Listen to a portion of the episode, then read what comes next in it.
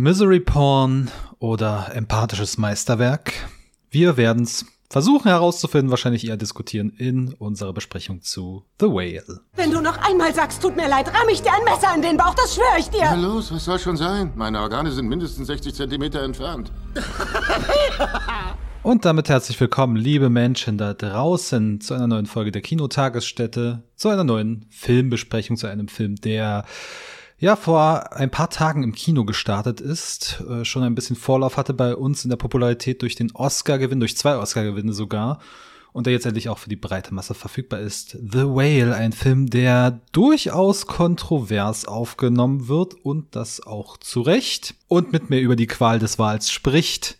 Der gute Marius. Hallo Marius. Einen wunderschönen guten Tag. Hi. Marius, wollen wir schon direkt schon mal einen Disclaimer vorab werfen, dass es in dieser Folge zu unbeabsichtigtem Bodyshaming kommen könnte. Äh, ja, können wir machen. Wenn wir auf unsere Wortwahl nicht zu explizit achten, dann kann das passieren.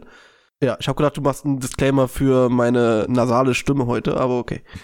Ja, gut, das seid ihr verziehen. äh, Sprechstimmungsschwankungen können mal vorkommen. Wir sind alle nur Menschen.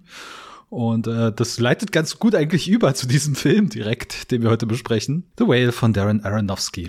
Sind doch alle nur Menschen. Schönes Fazit. Genau. Danke, Christian. Genau. Vielleicht, bevor wir zum Film kommen, Darren Aronofsky als Filmmacher, wie stehst du zu dem? Hast du größere Erfahrungen mit seiner Werkbiografie? Wenig. also, äh, super wenig. Ich kenne natürlich das Drogen, die Drogen-Comedy, der Drogen-Comedy-Film. Äh. Die Drogen-Comedy-Film? Laut Findest einer, du Requiem for a Dream ist ein Comedy-Film? Nein, ich nicht, aber eine, eine großartige, bis heute legendäre Diskussion zwischen, ich glaube, Etienne Gade und Andreas Bade bei Kino Plus darüber, ob das eine, ob das ein lustiger Film ist oder nicht. Äh, ist das Okay. St- Sternstunden von, von Kino Plus, wirklich sehr unterhaltsam. Ja, Requiem for a Dream habe ich gesehen. Ich glaube, das ist auch so ein Film, der so lange her ist, dass ich den noch nicht mal gelockt habe.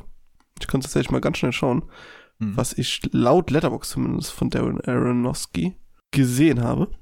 Aber Requiem for Dream gehört dazu und den mag ich natürlich. Der ist, also was heißt den mag ich? Den, den habe ich genau einmal gesehen und will ihn, glaube ich, nicht nochmal sehen. Äh, Nein, das ist auch ein Film, den man äh, wahrscheinlich kein zweites Mal wirklich freiwillig gucken möchte. Mhm. Ähm, aber ich habe noch nicht mal gelockt, genau, so lange ist das schon her. Äh, äh, dasselbe müsste irgendwie für Black Swan gelten, den ich irgendwann mal im Fernsehen gesehen habe, so zwischen drei Werbungen, weiß ich nicht, ob ich den mal zu Ende geschaut habe, kaum Erinnerung dran, außer dass er wunderschön war. Äh, wunderschön aussehender Film. Und ein Film, den ich immer vergesse, dass er von ihnen ist, äh, The Wrestler. Den mag ich tatsächlich ziemlich gern. War ja so Ja. ein bisschen das Comeback, meine ich, von Mickey Rourke. Ja, absolut. Und äh, da, da, da, da menschelt es äh, sehr, wenn ich das noch richtig in Erinnerung habe. ja, ist bei mir auch schon sehr, sehr lange her, aber ich habe den auch in guter Erinnerung und wollte den immer mal wieder nachholen. Und wenn ich jetzt hier mal so schaue über seine Director-Liste, ich habe tatsächlich jeden seiner Langfilme gesehen und bin selber ein bisschen überrascht darüber. Naja, wie fandst Also du Noah? ja, gut. ähm, nun, äh, ich weiß nicht, was ihn da geritten hat, aber das ist ja eine Frage, die man bei vielen seiner Filme stellen könnte. Insbesondere bei seinem vorletzten Mother. Ähm, ein Film, der unfassbar spaltet, den man entweder mag oder man hasst ihn zutiefst. Und das ist völlig ähm, nachvollziehbar, so egal in welche Richtung man ausschlägt. Und ich glaube, es ist sowieso so eine Konstante äh, im Werk des Darren Aronofsky, dass äh, das ein sehr polarisierender Filmschaffer ist, beziehungsweise seine Filme sehr stark polarisieren. Und dass man, wenn man sich dazu entscheidet, sich einen Film dieses Mal anzuschauen, äh, man keinen beschwinglichen Abend erwarten sollte, sagen wir es mal so. Und er ist so ein bisschen in seiner religiösen Phase aktuell, würde ich sagen. Hm, Das war er, glaube ich, schon länger. Also The Fountain, der, den habe ich auch vor Ewigkeiten gesehen und fand den maßlos prätentiös und überschätzt. Da weiß ich ehrlich gesagt nicht, was alle an dem so finden. Der ist Ich weiß ja jetzt ehrlich gesagt nicht mehr, beliebt. was bei The Wrestler oder Black Swan ähm, und Requiem for a Dream. Äh, gut, Requiem for a Dream, der Titel. aber Mhm. äh, was da jetzt furchtbar religiös war, aber vielleicht fe- fehlen mir auch da die Erinnerungen für die Details. Aber zumindest in den letzten drei Filmen, würde ich sagen, ging schon relativ stark danach. Äh, nur weil, ja, okay, das sagt er sich von selbst. Ja. Mother hatte, wenn ich die Rezession noch richtig in Erinnerung hatte, auch extreme religiöse Bezüge. Mother war im Prinzip die, die Vertreibung aus dem Paradies nacherzählt, als so surreale äh, Horrorgeschichte. Mhm. Das kann man extrem biblisch lesen, beziehungsweise es drängt sich gerade so auf, das Ding biblisch zu lesen. Mit seiner Ex-Freundin, ne? Jennifer Lawrence. Äh, ja, das ist seine Freundin? Seine Freundin? Ich hab gedacht, seine Ex-Freundin. Gottes Willen, da stellst du jetzt Fragen. Das äh, gilt es zu recherchieren, irgendwann einmal. Äh, die waren auf jeden Fall zum Zeitpunkt des Films zusammen. Okay. Ja, interessant. Ähm, dann seine Lebens mutmaßliche Lebensgefährtin in so eine Rolle zu stecken, ist dann auch äh, mutig. Warte, ich guck das nach, nicht, dass jetzt irgendwie, das, das wäre das wär ein bisschen, äh, das wäre ein bisschen sehr schlecht. Weil ja, der Altersunterschied ist relativ groß, aber das heißt ja nichts. Ja, Aronofsky 1969 in Brooklyn geboren, also Von Sommer bis Herbst inzwischen- 2017 war Lawrence mit Filmregisseur Darren Aronofsky liiert. Ja, wow. Also, da liegen doch mal locker 20 Jahre zwischen denen, oder? Äh, 1990 ist Jennifer Lawrence. Ja, dann sogar 21 Jahre. Ja, sie lernten sich beim, ah, sie lernten sich beim Dreh von Mother kennen. Also da waren sie noch nicht. Äh, okay, aber sie sind nicht mehr zusammen. Das ist, Nun- das, also ich hatte recht, genau. Äh, der der Gossip-Schläger hat wieder zugeschlagen. Ja, ich wollte es gerade sagen, weniger Gossip, lass uns lieber zum Film kommen. Äh, The Whale. Wo ich mit dem Ja. Religiösen einfach mal hin wollte. Aber erzähl erstmal, worum es geht. Ja, worum geht es? Geht es geht um Charlie, gespielt von Brandon Fraser. Charlie sitzt äh, zu Hause sehr viel. Charlie gibt Online-Schreibkurse und Charlie ist extrem übergewichtig, äh, wiegt 270 Kilo, so wird's glaube ich gesagt, und hat so ein bisschen mit der Welt abgeschlossen, denn sein Partner, sein Freund ist vor, ich glaube, es waren acht Jahren, äh, ist er gestorben, hat sich selber umgebracht und seitdem hat Charlie mit der Welt abgeschlossen und klingt jetzt provokant, aber es ist, glaube ich, ganz treffend, wenn man sagt, er frisst sich zu Tode, weil seitdem hat er eben extrem zugenommen, verlässt die Wohnung kaum, hat extrem an Gewicht zugelegt und ihm ist das auch reichlich egal. Es gibt eine Krankenschwester, Liz, gespielt von Hong Chao, die ihm immer wieder sagt, geh ins Krankenhaus und die ihm auch immer hilft auf sehr empathische Weise. Äh, aber er hört nicht so wirklich da drauf und trotzdem ist da eine Freundschaft. Dann kommt später noch, spielt noch eine Rolle ein junger Missionar und, ein, und seine Tochter von, äh, aus seiner Ehe, ersten Ehe, bevor er sich daraus verabschiedete, um mit einem Mann zusammenzuziehen. Und ja, im Prinzip wird direkt am Anfang gesagt, hier, dein Blutdruck ist so hoch, 238 zu 134, wo bei uns so ein ähm, erschüttertes Lachen durch den Kinosaal ging. Äh, du bist am Ende der Woche tot und äh, ja, fünf Tage, glaube ich, spielt dieser Film dann. In der Woche ist ein, äh, in dieser Woche ist ein Kammerspiel und daraufhin, da, darauf steuert der Film zu, dass Charlie am Ende dieses Films womöglich nicht mehr da ist. Wir werden trotz allem nicht spoilern, würde ich mal denken. Oder möchtest du noch am Ende einen Spoiler-Part machen? Ja, doch, wir müssen, glaube ich, über das Ende reden. Okay, okay. Dann reden wir dann noch mal in einem Spoiler-Teil am Ende übers Ende. Und kommen aber trotzdem vorher erstmal zu so einer Einschätzung zur Besprechung, wie wir diesen Film fanden. Und ich kann schon mal vorauswerfen, wir fanden ihn beide anscheinend ganz gut. Du hast dreieinhalb auf Letterbox gegeben, ich habe vier von fünf gegeben. Und ja, das war mal wieder eine Filmerfahrung, die zwar nicht ganz so intensiv war wie Mother im Kino, aber die durchaus Nachhall hinterlassen hat, bei mir zumindest. Wie war's denn bei dir? Also ich habe den Film an meinen Geburtstag geschaut. Oh, alles Das Gute war- nachträglich. Dankeschön dafür.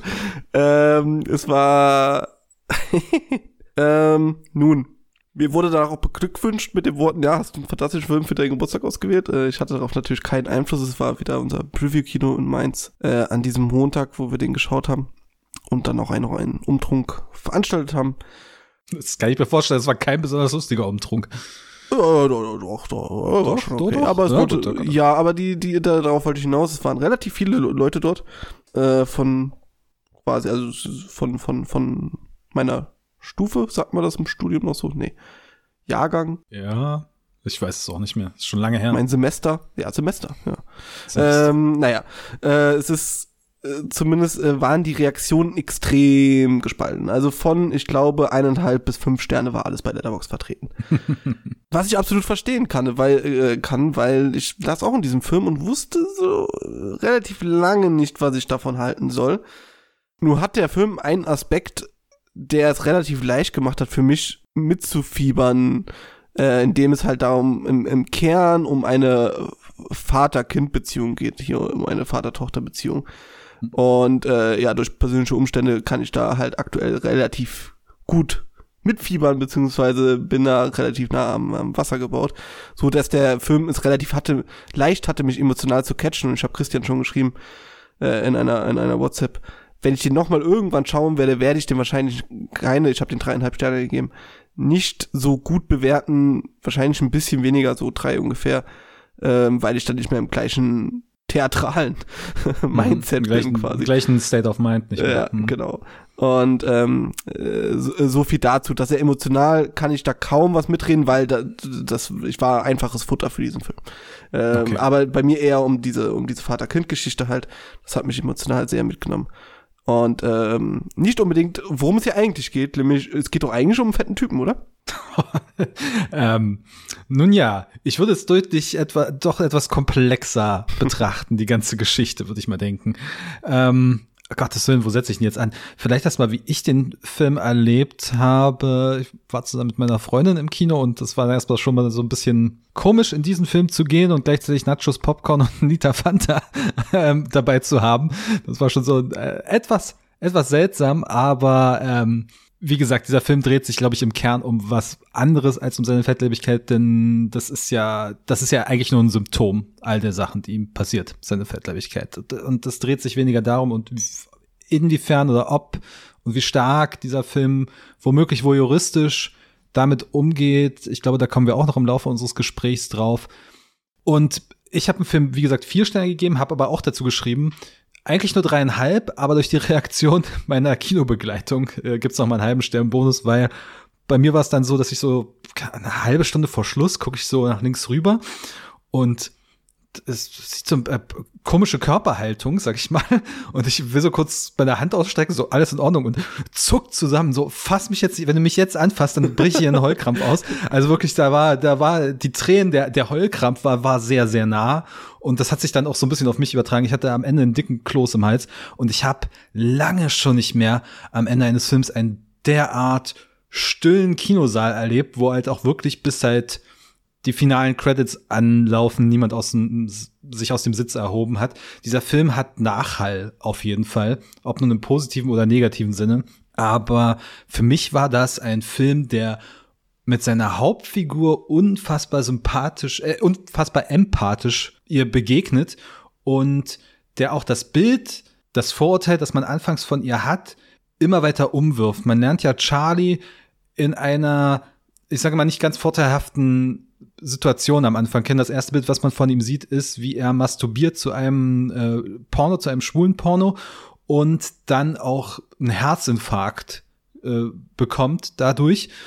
Und das ist ja schon mal etwas, was nicht gerade, ich sage mal, eine, eine, eine greifbare oder eine sehr sympathische Hauptfigur auszeichnet, dass man sie so kennenlernt. Aber dieses Bild wandelt sich im Laufe dieser zwei Stunden so krass hin, bis hin dazu, dass man unfassbar mit dieser Figur, oder zumindest ging es mir so, unfassbar mitgefiebert hat und ihr unfassbar empathisch gegenüber stand. Ja, man hatte unfassbares Mitleid auf jeden Fall, fand ich. Stellenweise, aber nicht, nicht komplett auch das, ich, ich fand schon, ich, Mitleidsding. ich, äh, mir tat Charlie wirklich super leid, weil das ist echt, das ist so, so, so eine Figur, wo du denkst, Okay. das ist ein guter, das ist ein guter Typ. Das ist die Ähm, Frage, weshalb man Mitleid hat mit ihm vielleicht auch. Mm, Ja, einfach, äh, ja, genau, das, das auf jeden Fall. Ich hatte Mitleid auf, aufgrund seines Charakters. Ne? Also, ich will nicht, dass so ein Mensch so stirbt oder so zu Ende geht am Ende, am Ende dieser Woche. Und äh, der Film, ja, der, der tut ja immer wieder andeuten, oder sagen, hier, es, es geht quasi um diese Woche, um diesen Zeitraum. Am Ende ist er da oder er lässt sich halt helfen oder nicht. Und da geht man halt so stepweise drauf zu und hofft halt immer noch, dass er irgendwie so ein bisschen die, den Arsch hochbekommt und sagt, hey, komm, jetzt mach doch mal was. Und, um, und Aronofsky macht das eigentlich ziemlich schlau, indem er nach für nach die Puzzleteile entlöst. Man denkt am Anfang, die Gleichung ist sehr einfach. Er hat seinen Freund verloren, deswegen hat er angefangen zu fressen und deswegen ist er jetzt so fett. Und er isst sich zu Tode, weil er irgendwie bei seinem Freund vielleicht wieder sein will oder so. Keine Ahnung. Äh, ist ja dann auch vollkommen egal. Wir haben den Grund herausgefunden. Psychologische Arbeit des Zuschauers ist erfüllt. Äh, jetzt, jetzt sehen wir, jetzt sehen wir ihm zu, wie er, wie er lustig umhertrampelt. Ähm, das, so, so einfach ist es halt aber einfach nicht. So leicht macht es uns nicht, indem da deutlich mehr drin steckt, als man halt zum ersten Mal sieht. Äh, die Figuren, die dort immer wieder mitkommen, die, äh, die, ja, ich würde schon fast sagen, Haushälterin oder gute Freundin, ähm, wie die über, in, in, in dieser Beziehung mit drin steckt, der, der Typ von der Kirsche, äh, der immer wieder auftaucht, der eigentlich am Anfang für die Gags zuständig ist so ein bisschen und äh, auch noch später, wie, was, was der noch eine Figur darstellt, die Tochter, die, ähm, ja, sagen wir es mal so, äh, sie hat Glück, dass ich in so einem emotionalen Zustand bin, weil sonst äh, würde ich, würd ich das als, als wirklich, die geht direkt in Top 10 Tier der nervigsten Töchter und Söhne äh, der, der Filmgeschichte ein. Ja, also gut, wenn Aronofsky zu ihr gesagt hat, hier spiel mal den, den bescheuertsten Teenager, den es gibt, dann äh, warum hat sie keinen Oscar bekommen? Also, das macht sie ja brillant. Aber es war, also es war schon echt nah am, am, am das, was, aber was das, einen aushaltbar machen kann. Aber das ist, aber das sollte sie ja sein. Ja, natürlich sollte ja sie sein, aber der Geschichte, dass sie, dass sie eben so ein ich will jetzt nicht sagen verkorkstes Gör ist, aber sie ja, stellt sich ja nun wirklich sehr, sehr, aber sie stellt sich ja nun wirklich sehr aggressiv an und ist sehr anti und also so wirklich pubertäres Teenie Girl in ihrer, in ihrer Hochphase. Und auch das will ja der Film versuchen aufzubrechen, beziehungsweise das ist ja der Konflikt, in dem sich Charlie mit ihr auch befindet, dass er die ganze Zeit versucht, ein, eine Beziehung wieder zu ihr herzustellen, nachdem sie sich so lange nicht gesehen haben. Und er sagt auch, hier, ich habe sehr viel Geld gespart und du kannst das haben und äh, völlig egal, ob du da bist oder nicht, du kriegst das auf jeden Fall, wenn ich tot bin. Und dann eben trotzdem, dass sich da eine Beziehung so langsam aufbaut, dass sie auch Empathie für ihn entwickelt und äh, das, was sie über ihn bisher dachte, umwirft, das ist ja auch so ein bisschen der, der Kern dieser Geschichte, beziehungsweise dieser Vater-Tochter-Beziehung. Ja, ich meine, Aronofsky hat ich stelle mir das richtig schön Brainstorming vor, wer sagt, hey, ich habe hier diesen Brandon Fraser und sowas, der guckt mit seinen, mit seinen äh, äh, Hundewelpenblick äh, in die Kamera und alle Leute sind so, oh Gott, der arme Mann. Äh, jetzt muss ich irgendjemanden gegenüberstellen, der ihn hasst. Oder der, oder was ist die empathieloseste Person, die ich mir vorstellen kann? Ha? Ein Teenager. und dann, und dann, so kam die Figur gut, zustande. Gut. Das kann man ja auch nicht Aronofsky ankleiden, sondern sollte man, glaube ich, dem Drehbuchautor Samuel D. Hunter ähm, ja, also beziehungsweise er ist, er ist, er ist, das, er ist die, der, der Kern dieser Geschichte und es basiert ja auch auf einem Theaterstück, das von ihm stammt. Es ist ja auch absolut eine gute Idee. Am Theater kann es auch sehr, sehr gut funktionieren, indem du halt dieses theatralisch hast. Ne? Hm. Aber hier hast du halt äh, mir ein bisschen zu oft dieses, sie geht zur Tür und und steht dann noch mal und guckt noch mal zurück und äh, er sitzt da und ja, wenn du gehen willst, dann kannst du gehen und sie rastet dann noch mal auf und geht noch mal zur Tür und wird zuschlagen und bleibt dann noch mal stehen und ähm, das das hast du ziemlich oft in diesem Film, dass du halt so Teenager Moves hast, äh, was sie halt super macht, ganz klar, aber das, das fand ich dann auch eher anstrengend und schon fast belustigend. Aber äh, nun gut. Sollen wir mal zurück zu, zu, zu Brandon Fraser kommen? Möchtest du über seine Schauspielleistung reden?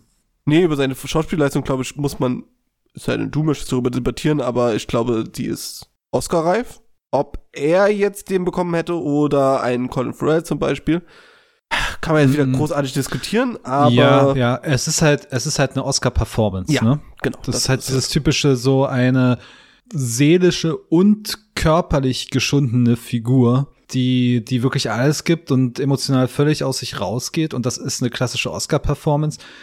Ich weiß nicht, inwiefern noch ähm, man ihm anrechnen muss, dass er eben auch unter diesem sehr krassen Make-up gelitten hat, äh, gelitten, gearbeitet hat, diesen Prothesen, die ja auch irgendwie 130 Kilo äh, wogen und wie viel er daraus macht. Er meine, meine, er hat, er hat seinen Körper nicht zum Schauspielern. Er kann halt nur sein Gesicht nutzen und das macht er halt ziemlich gut. Also man, sein Gesicht ist wirklich was, woran, was oft in der Kamera ist. Er blickt oft im Raum herum und die Kamera schaut auf ihn.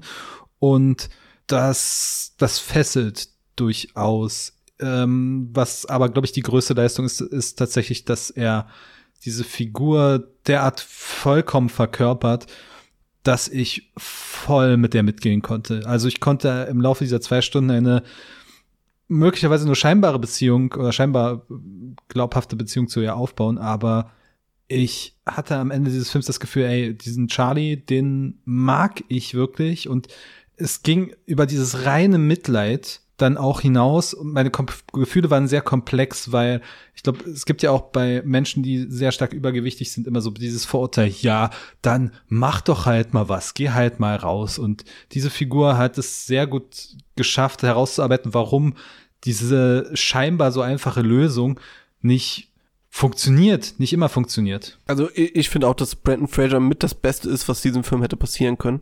Einfach weil der Schauspieler an sich schon eine so Sympathiefigur ist. Und ähm, hier noch mal ja, er hat er hat's nur mal gemacht dafür, weil er noch, wahrscheinlich noch mal eine richtig Performance, äh, schauspielerische Performance loslegen wollte, weil er sich über das Image des Nullerjahre Action-Helden äh, so ein bisschen Action raus Comedy. Action-Comedy-Helden Action raus, rauswachsen wollte und äh, wahrscheinlich seit Jahren schon seit nach so einer Rolle gelächzt hat äh, und da jetzt natürlich alles geben wollte, was er wollte, was er was er konnte. Äh, hier konnte er auch alles geben, also er, er hat ja quasi nur seine Mimik, wie du richtig sagst, da, da kannst du wirklich äh, sehr viel rausholen und ähm, nicht overacten, aber zumindest auch alles so ein bisschen übertreiben, ohne dass es jetzt direkt äh, maßlos wirkt oder merkwürdig. Und äh, ja, Brandon Fraser ist an sich eine so tolle Sympathiefigur, dass sie in, in diesen Fettsuit perfekt reinpasst, quasi. Also das Ja. ist wirklich äh, passt wie wie Arsch auf einmal.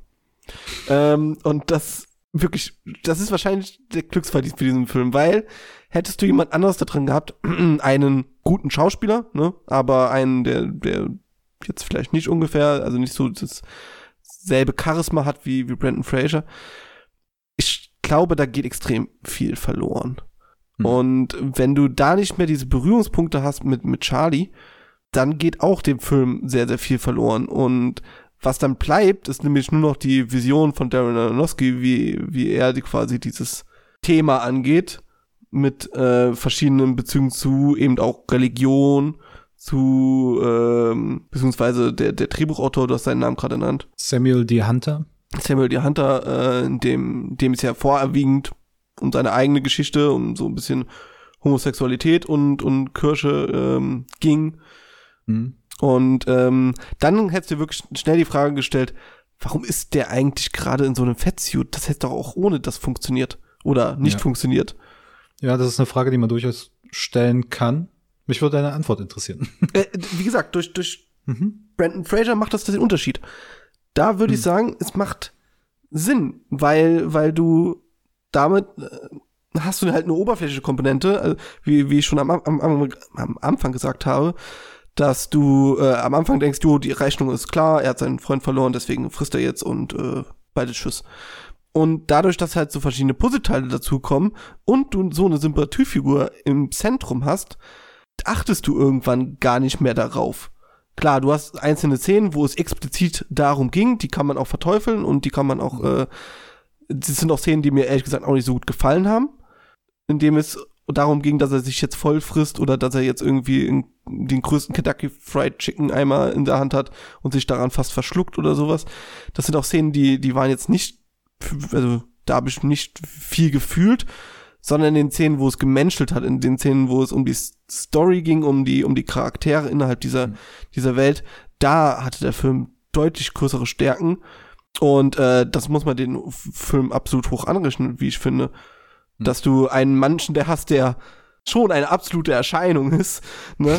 Und dass es dir irgendwann aber überhaupt gar nicht mehr darum ging. Also das ist irgendwie, ne- das ist zwar die, die, der Plot und der, der, das Grundübel, ja, oder das Symptom, aber ähm, es ist eigentlich relativ egal. Der könnte auch eine andere großartige Krankheit haben. Na, mir geht's ja bei solchen Sachen dann immer um eine möglichst glaubhafte Begründung innerhalb der, der Narration. Und ich finde dieses extreme Übergewicht, also wir sind ja hier schon jenseits einer Sphäre von, von dick, ne? Also hier geht's ja nicht mehr irgendwie ums, ums, um, um Bodyshaming, Fettshaming, sondern das ist ja fraglos in einem Bereich, der gesundheitlich nicht nur fragwürdig, sondern extrem kritisch ist. So, das ist, ich glaube, das steht ein bisschen außer Frage. Ähm, aber diese, diese extreme Fettleibigkeit ist in gewisser Weise auch eine Verkörperung seiner, seiner Scham. Und in dem Sinne, dass er eben nicht mehr sich der Welt zeigt. Er verlässt ja nie die Wohnung. Er auch in diesen Online-Kursen, die er gibt, äh, hat er immer seine Kamera aus und sagt immer, die ist defekt. Er will sich der Welt nicht zeigen und das ist, glaube ich, etwas, was schwer rüberzubringen wäre, wenn du da jemanden sitzen hättest, der normalgewichtig oder, oder normal dick wäre. Oh Gott, so, so verkehrt das jetzt auch klingt, aber der, der eben nicht diese extreme Fettleibigkeit hat, weil dann kannst du als außenstehende Person nur schwer damit korrespondieren und sagen, ja, dann geh doch halt einfach mal raus. Das ist, ist ja auch immer so ein Vorurteil, was sich äh, dann immer äh, oder so, so, so, so ein einfaches, so ein einfacher Ratschlag, der sich dann immer so, so leicht geben lässt. Geh doch einfach mal raus, obwohl du depressiv bist, mach was, ne? Also Depression ist ja auch als Volkskrankheit, wird ja auch immer so, so weit unterschätzt, weil man halt sagt, ja, dann stell dich halt nicht so an und tu halt mal was. Aber durch diese Fettleibigkeit wird's zumindest auf der Ebene noch nachvollziehbar, warum er rausgeht, nicht nur weil er sich schämt, sondern weil es ihm auch so schwierig fällt. Ja, ich meine auch, äh, ich meine, diese Art von Fettleibigkeit zeigt dir Darren Aronofsky einfach, dass das, was viele Menschen haben, Depressionen oder andere psychische Krankheiten, dass sich das in dieser Krankheit halt einfach nur äußerlich zeigt, wie du schon richtig ja. zeigst, äh, äh, sagst. Das heißt, man kann von außen sehen, dieser Mensch hat ein Problem.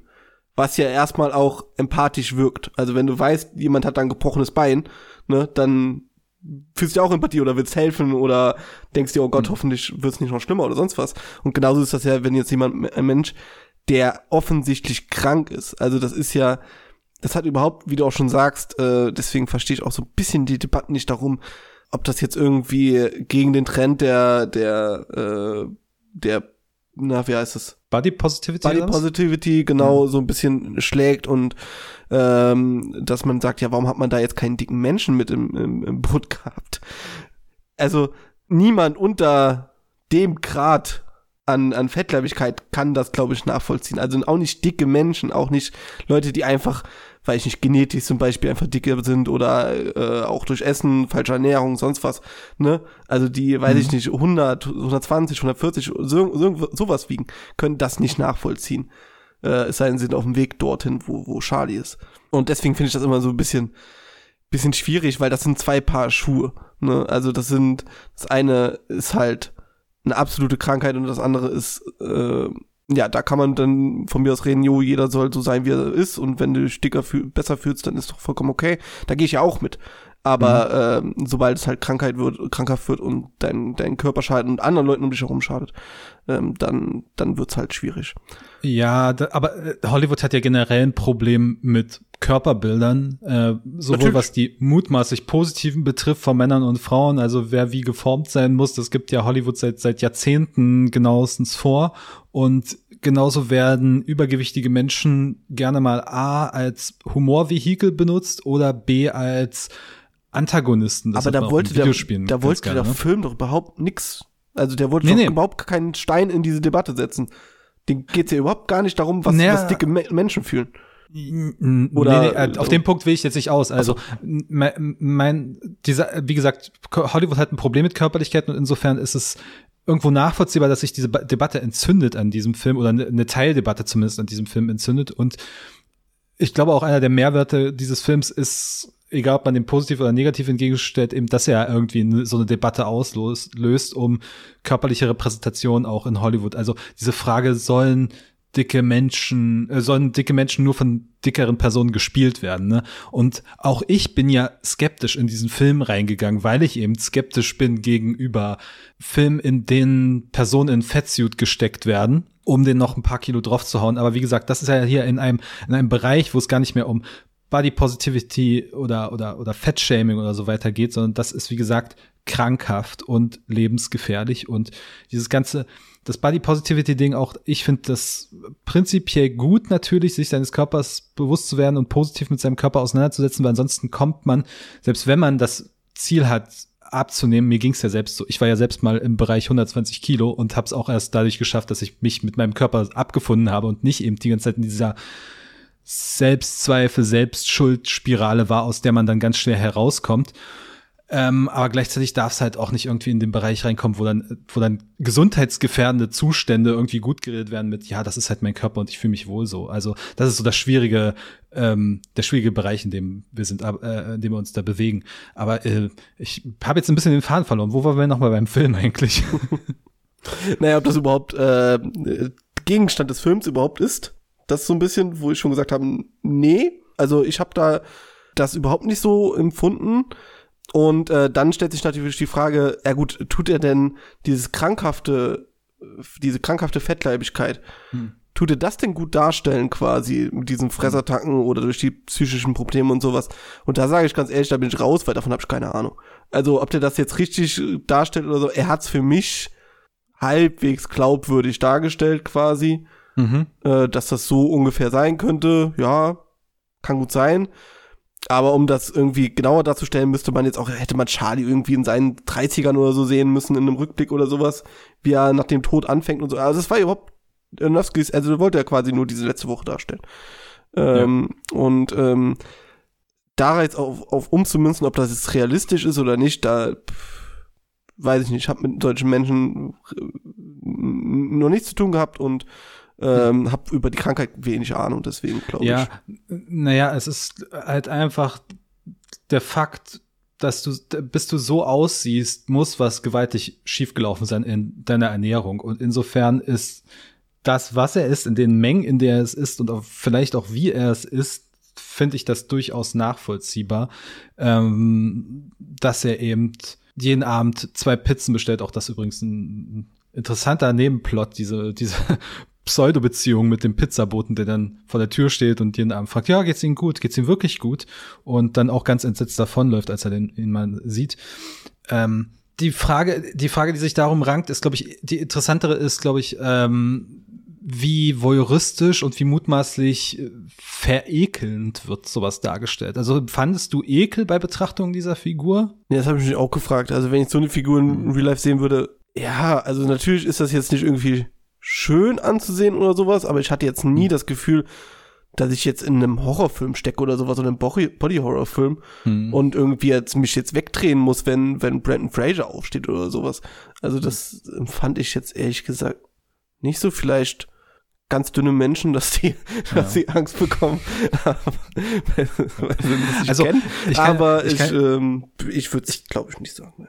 Ich kann ja mal sagen, ich fand den Film nicht voyeuristisch, weil er dazu zu selten den Körper als Ganzes und auch in seiner Nacktheit einfängt. Es gibt mm, was drei, vier Szenensequenzen, in denen Charlie oberkörperfrei zu sehen ist und ansonsten blickt man zwar auf ihn drauf, aber in aller, im allerhäufigsten Fall auf sein Gesicht einfach. Das heißt, da setzt der Film allein schon inszenatorisch wesentlich mehr Wert auf den Menschen als auf seinen Körper. Und ja, ich würde denken, dass dieser Film schon vor allem am Anfang einen gewissen Ekel in dir erzeugen möchte, aber nur um daraus eben auch diesen diese Entwicklung zu befördern, dass du diesen Ekel zunehmend ablegst und den Mensch dahinter siehst und die Empathie entwickelst zu dieser Figur. Und das gelingt ihm sehr äh, gut, wie ich finde. Und je mehr dieser Film voranschreitet, umso weniger spielt die Körperlichkeit dieser Person in seiner, in der Bewertung der Person eine Rolle und umso mehr tritt der Charakter der Figur hervor. Ja, das habe ich ja auch schon quasi auch so am Anfang mhm. ein bisschen draus sagen wollen, ja. dass das für mich immer weiter ein Rück Rückstand ging, was Charlie jetzt eigentlich für Probleme hatte. Weil der Zug ist so ein bisschen auch abgefahren. Ne? Also, ähm, ob, man hat zwar immer die Hoffnung, dass er vielleicht dann doch ins Krankenhaus geht oder sowas, aber äh, ja, was sollen die machen? Gut, mhm. Fett absaugen oder sowas, aber ähm, also Magenverkleinerung. Also Charlie so auch übliche. irgendwo, äh, du hast es ja auch geschickt in, in, in, einem, in einem Review oder auch andere sagen irgendwie, dass, dass Charlie so eine depressive, traurige Figur ist und sowas. Ich finde überhaupt nicht. Ich finde, Charlie ist eine ziemlich, also er hat so ein bisschen für sich auch abgeschlossen und möchte halt mhm. jetzt noch so ein paar Sachen machen.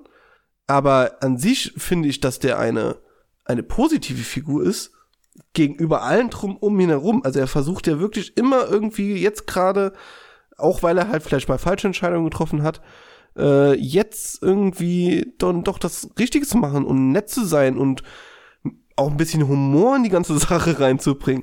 Also mhm. ist ja auch immer ganz schön, wenn, wenn Leute irgendwie, ja, über sich selber auch so ein bisschen lachen können, beziehungsweise äh, aber gleichzeitig den Ernst der Lage nicht ja. verkennen oder ja. sowas, ne? Ja. Also das ist schon, ähm, war schon gerade in der ersten halben Stunde, äh, ich musste überraschend viel lachen und nicht, weil weil irgendjemand einen dicken Witz gemacht hat oder sowas, sondern einfach äh, Situationskomik heraus, ne? Und Ja. ähm, das, das war schon äh, verwunderlich. Dann kam das zweite Drittel mit sehr viel Teenager Problem und dann das letzte Drittel, worauf wir gleich jetzt nochmal zurück zu, zu sprechen kommen.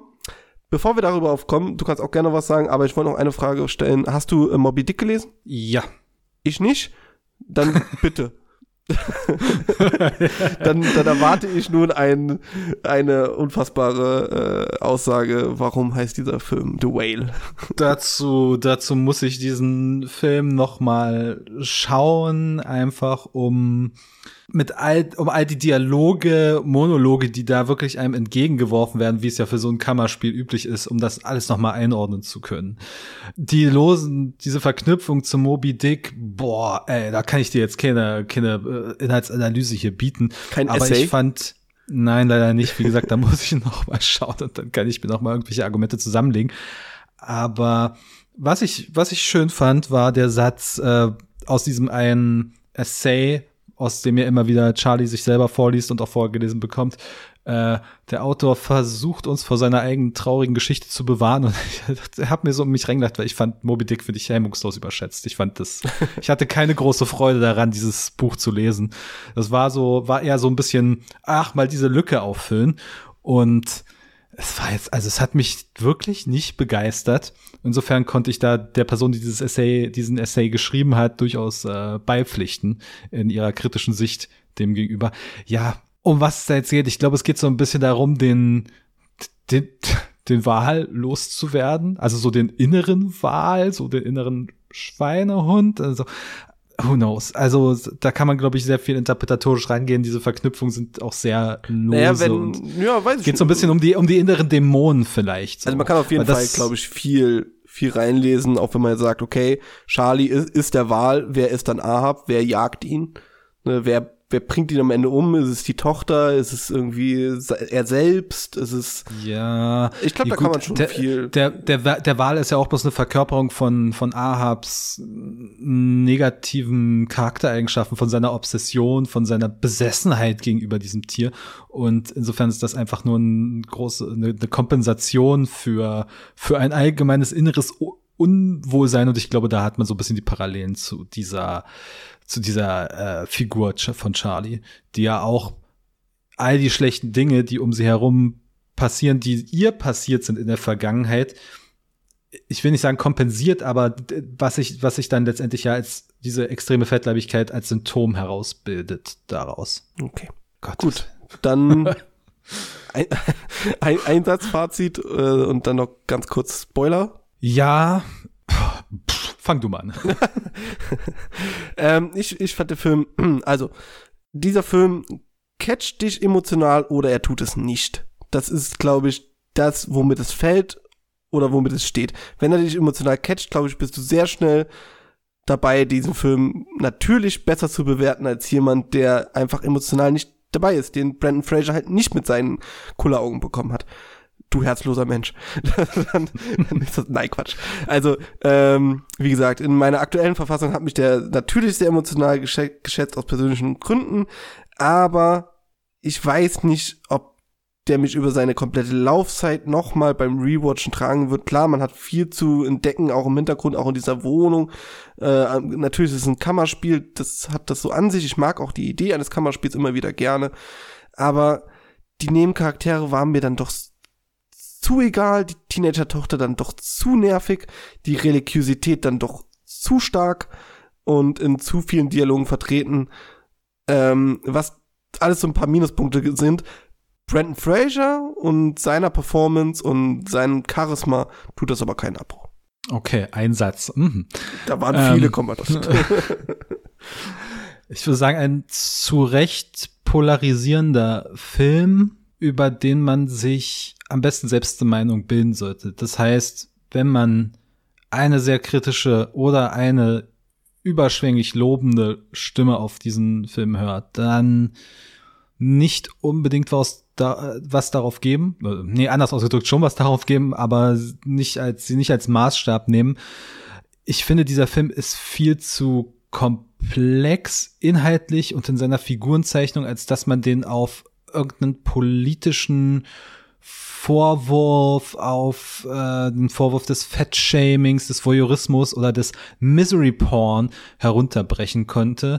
Ähm, auf, jeden Fall ein Film, der was mit einem macht, ob nun im positiven oder negativen Sinne und das sind ist ja schon mal eine Qualität, die wahrlich nicht viele große Filme äh, derzeit schaffen. Ich, ich finde gerade, die großen Kinofilme haben einen Lauf. Aber okay. Ähm, Findest du? ja. Ich habe Roter Himmel gesehen. Also, Sehr schön. ist das ein großer Kinofilm? Sollte man im Kino gesehen haben. Äh, ja, Mehr dazu Am in Jahresende unserer? Jahresabschlussfolge. wahrscheinlich. Shit, aber jetzt haben wir weder über die Inszenierung noch über den Begriff Misery Porn geredet. Was machen wir denn jetzt? Müssen wir wohl mal eine Folge drüber machen. Vielleicht kann ich das noch anhängen. Das ist ja ein Begriff, den man in Kritiken, Rezensionen immer mal wieder liest. Dieser Film sei Misery Porn und ich finde, damit macht man sich's unfassbar einfach. Das ist so ein Begriff, den man so droppen kann und dann kann man den erstmal stehen lassen. Und was dahinter steht, ist, ist gar nicht, gar nicht so wirklich relevant, habe ich das Gefühl. Sondern, also, was heißt das eigentlich? Ist so für mich die Frage, die sich stellt. Ist das ist einfach nur ein, ein tiefes Charakterdrama über eine Figur, die sehr entsetzlich gelitten hat, aber gleichzeitig haftet diesem, haftet dem sowas extrem Bewertendes an. Und ich, ich, jedes Mal, wenn ich das irgendwo lese in der Bewertung zu diesem Film, dann ähm, habe ich eine weitere Krampfader. Ja, du hast verschiedene Begriffe. Darüber können wir echt mal eine Folge machen, über so verschiedene Filmkritikenbegriffe oder Filmreview-Begriffe, die äh, nichts sagen und dann und irgendwie einfach, einfach so dazugehören. Äh, Mhm. Elendstourismus, glaube ich, gehört da auch so ein bisschen rein. Tour de Force. Tour de Force, ach schön. Ne, das hört sich, hört sich äh, schön an und sagt aber auch eigentlich, wie gesagt, wie du schon richtig sagst, absolut nichts über den Film aus, weil er zeigt das Grauen oder äh, die, die Krankheit und ja, das tut er, hätte das machen müssen. Ja. Aber man ergötzt Ja, sich daran nicht. Nee, finde ich auch überhaupt nicht. Gleichzeitig war ich jetzt aber auch nicht so wunderbar, äh, war ich jetzt auch nicht so schockiert oder sollte so wahnsinnig schockiert. Also da ist doch keiner, das ist jetzt doch nicht wie bei, äh, ah, wie heißt der Fatih Akin-Film? Äh, der goldene Handschuh oder so, wo du Mhm. da, äh, wo sich da, wo Leute dem Magen umgedreht ist, weil, weil dort explizit irgendwelche Sachen gezeigt werden. Da kann ich es ja noch halbwegs verstehen. Warum muss der so explizit sein? Aber hier, ja, ein bisschen aber äh, auch nur in einer Szene. Also ich finde es find's auch ein bisschen übertrieben tatsächlich. Was, ich was hatte, das ich hatte auch, ich hatte auch mit mehr gerechnet, mit mehr Mhm. Ex explizit Explizität, ist das der, ist das das Subjektiv dazu? Aber äh, insofern war ich im Vorhinein überrascht, als ich, also bevor ich ins Kino gegangen bin, habe ich nochmal die FSK gecheckt, der ist ab 12. Das war, da habe ich schon mal gedacht, okay, dann kann er ja nicht so explizit sein. Ab zwölf? Ja. Also geht da nicht rein, wenn ihr zwölf seid. Ge geht Transformers läuft auch bald oder Guardians, geht in Guardians, glaube ich. So. Genau, Gedanke. also, nee. also man sollte, glaube ich, schon erwachsen sein mit dem Film. Ja. Vielleicht ist man am Ende für die Teenager-Tochter, wenn man, wenn man so ist. Ja. Gut, so, Ende. Ich wollte eigentlich auch nur äh, tatsächlich auf die allerletzte Szene hier äh, hinaus. Ja, Spoiler zum Ende.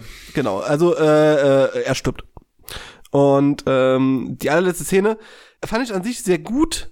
Äh, es ist jetzt nochmal ein Streitgespräch ähm, zwischen Vater und Tochter, quasi, äh, in dem sie sich nochmal offen gegenüber alles äh, reinwerfen und am Ende äh, ist sie dann davon überzeugt, nochmal das Gedicht zu lesen, was sie selber, äh, das Gedicht, das, das Essay über Bobby Dick zu lesen, was sie selber geschrieben hat, äh, vor Jahren und ähm, während, während Charlie halb stirbt, er steht auf und geht in den Himmel ein, springt Ja. und landet quasi in, im, im, im Wasser. Also er, ist- es ist, das, das soll auch nicht mehr realistisch sein, das soll jetzt nicht irgendwie darstellen, oh, er ist doch gegangen und warum ist er jetzt tot? Nein, er, das ist halt quasi, ja, die Todesvorstellung von Charlie, so habe ich es jetzt interpretiert. Ach, meinst du nicht, dass er es am Ende nochmal geschafft hat, Nein, aufzustehen? Ich glaube, das ist alles, was in diesen letzten, ich glaube, die, die Tochter hat den Raum verlassen und er ist gestorben und das, was dort passiert, ist seine Vorstellung des Todes. Ja, es wäre auch, es wäre auch fragwürdig, warum er ausgerechnet in den letzten zehn Sekunden seines Lebens es jetzt doch schaffen sollte, aufzustehen, während er, während sein Herz im Begriff ist zu versagen. Ja, ich denke, dein, dein Kopf will dir, wenn du tot, wenn du stirbst, da ist irgendwas halt nochmal in den, in den Bildern reinrammen, ne? Viele sagen, Mhm. oder so Nahtoderfahrungen sagen auch so irgendwie, ja, ist tatsächlich mein Leben an mir vorbeigelaufen. Einfach weil es Bilder sind, die dein Gehirn so abspielt. Habe ich mal so Pseudodokumente, also pseudowissenschaftliche Dokumentation drüber gesehen. Ähm, na, zumindest glaube ich hier tatsächlich, dass es auch so gemeint ist, dass der Film kein Happy End hat, sondern dass das nur das ist, was er, was Charlie wollte. Und deswegen fand ich es ziemlich stark. Wer ist das wirklich, also wäre ich der Meinung, das ist wirklich passiert und er ist halt aufgestanden, seine Tochter fast umarmt und dann wäre er halt einfach umgefallen und gestorben.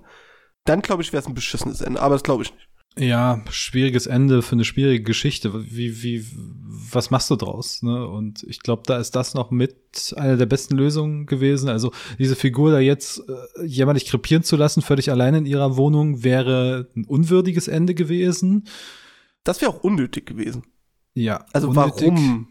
Um da jetzt noch mal Mitleid zu haben, beziehungsweise Empathie auf Maximum zu drehen. Ja, und nochmal so den richtigen Schlag in den Magen zu genau, geben. Genau, also. Also, wie gesagt, die Geschichte die, die Entwicklung der Geschichte ist ja eben diese doch immer positive Selbstfindung, die Empfindung von Empathie für andere und auch für sich selbst irgendwo. Und da wäre es wär's völlig konträr gewesen, wenn man jetzt dann noch mal so ein magendrückendes Ende gehabt hätte, wo er dann wirklich alleine zu Hause sitzt und einfach nur tot ist. Insofern fand ich gerade diesen Schlussakt doch doch passend für rein für die Geschichte für so, also als Schlusspunkt dieser Geschichte, als Pointe dieser Geschichte durchaus effektiv. Hätte man natürlich auch besser machen können. Ich fand, das war auch ein bisschen hastig inszeniert, so. Das kam so ein bisschen, so ein bisschen aus dem Nichts. Es ist merkwürdig. Vom Gefühl. Es ist, es ja. ist sehr merkwürdig, weil äh, sie liest so ihr eigenes Essay irgendwie, obwohl mhm. äh, sie, äh, obwohl der Vater gerade da halt stirbt äh, komplett entrückt. Sie, er steht auf, kann sogar kurz hopsen. also es ist, äh, es ist halt so surreal, dass ich halt glaube, dass, dass es nur in der, in der Vorstellung von Charlie spielt. Mhm. Und ähm, daraus halt dieses ja bittersüße Ende, ne, was ich bei Filmen ja, wenn du, wenn du, wenn dein Film kein Happy End hergibt, was dieser Film nicht hergibt, aber auch kein, kein Magenkrumenschlagende, weil es das nicht braucht, dann mach doch ein mhm. bittersüßes Ende und äh, das, das hast du, glaube ich, hier sehr, sehr gut. Ja, ja. Also man hätte ihn, man hätte das Ende besser inszenieren können, aber mir ist jetzt dieses Ende weder so positiv noch so negativ aufgefallen, dass ich das jetzt irgendwie groß erwähnen würde. Für mich ist, hat sich der, der Großteil des, des Films im letzten Drittel abgespielt. Also gerade diese, die Unterhaltung mit seiner Ex-Frau, diese, diese fünf bis zehn Minuten, die waren noch mal richtig stark und vor allem das Ende daraus, wie er dann noch mal zu ihr sagt, hier, ich will wenigstens wissen, dass ich in meinem Leben eine Sache gut hingekriegt habe und das war ist meine Tochter und das war so der Moment, der mich gecatcht hat. Ja, der Moment war leider ein Trailer, deswegen habe ich schon gesehen. Aber ähm, gebe ich dir auch recht, auch dass alle Figuren noch mal so da waren, das ist ja auch irgendwie typisch für ein Kammerspiel würde ich sagen, dass, dass du dann noch mal so einen Abschluss mit allen Figuren hast. Haben mir auch sehr gut gefallen. Also an sich finde ich, dass, dass der Film noch mal ein rundes Ende bekommt. Äh, es war noch mal überraschend für mich auch. Ähm, hatte ich jetzt in letzter Zeit öfter, dass ich Filme das Ende erst abgestempelt habe für mich als nicht gutes Ende und dann mit anderen Leuten geredet habe und auf einmal fand ich es dann doch gut, weil ich so ein bisschen drüber nachgedacht habe. Naja, aber ich glaube, das kann jeder für sich selber interpretieren. Ja, solltet ihr tun. Und ähm, wir sind dann, glaube ich, am Ende. Absolut, Auch diese wir Folge ist ein Wahl geworden. Sehr viel drüber geredet, meine Herren. Okay. Auch nicht drüber nachgedacht. Der Film hat's verdient, beziehungsweise der Film gibt's her, sagen wir mal so. Denke auch. Gut. Dann äh, herzlichen Glückwunsch nochmal Brandon Fraser für den Oscar. Auch von dieser Stelle aus. Äh, ist abgenommen, ne? Ist okay. Ja, allein für die Dankesrede hat sich's gelohnt. Ja, ja, ja. Ja, hoff, äh, bleiben wir abzuwarten, ob äh, wann The Whale 2 und 3 auch noch kommen. äh, Ein kleiner Elephant und äh, The Dolphin Wal, oder sowas. Was heißt Walross auf, auf Englisch? Ich weiß nicht. Nein, jetzt bin ich auch überfragt. Was ist nicht Walrus oder sowas? Oh Gottes Willen. Vielleicht, vielleicht war es auch nur ein Teaser für eine, kommende, eine der kommenden Folgen. Hm. Christian weiß selber nicht, worum es geht. Egal. Äh, da können wir mal dann, dann drüber, drüber sprechen, wenn wir aus unserer Brandon Fraser Kaffeetasse äh, dann eine neue Hauptfolge in Angriff nehmen. Aber ähm, das, das dauert, glaube ich, noch ein bisschen. Bis dahin seht ihr uns aber auf jeden Fall nächste Woche wieder hier bei der Kinotagesstätte, aber sonst auch bei Twitter. Äh, da könnt ihr uns auch gerne schreiben oder auf kinotagesstätte.com. Vielen Dank, Leute. Danke für eure Aufmerksamkeit. Wenn ihr jetzt was zu The Whale habt, schreibt uns das. Danke. Sehr gerne. Sehr gerne. Gehabt euch wohl. Ciao, ciao.